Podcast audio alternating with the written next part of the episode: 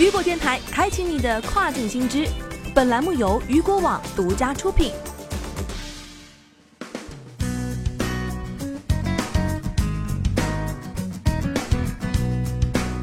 Hello，大家好，接下来的这个时段将带大家把目光转向物流。我们关注到的是 DHL，DHL 快递宣布明年一月一号起费用上调百分之四点九。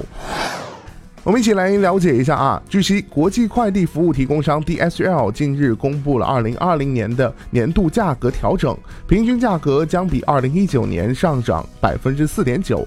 调整后的价格啊，预计在二零二零年的一月一号起正式生效。DHL 在一份新闻稿中表示，由于快递成本的上升，跨境电子商务的运费增幅可能高达百分之十五。DHL 新加坡区域经理表示，我们的目标是通过为客户量身定制服务，帮助他们实现业务目标。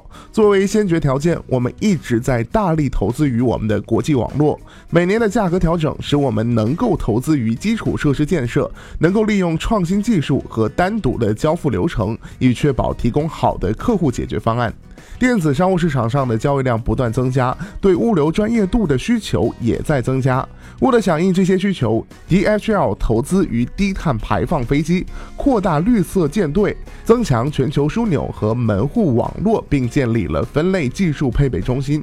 这些举措将帮助我们客户和合作伙伴为改善我们的生态足迹做出重要的贡献。据了解，DHL 每年都会根据通货膨胀和货币动态进行价格的调整。这些措施啊，由 DHL 快递服务的二百二十多个国家和地区的国家和国际机构当局定期更新。根据当地情况，价格调整因国家或地区而异，但适用于合同允许的所有客户。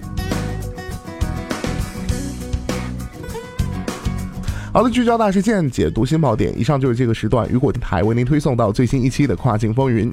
想要了解更多跨境电商资讯，您还可以持续关注雨果 App 推送的最新消息。我是大熊，我们下个时段见，拜拜。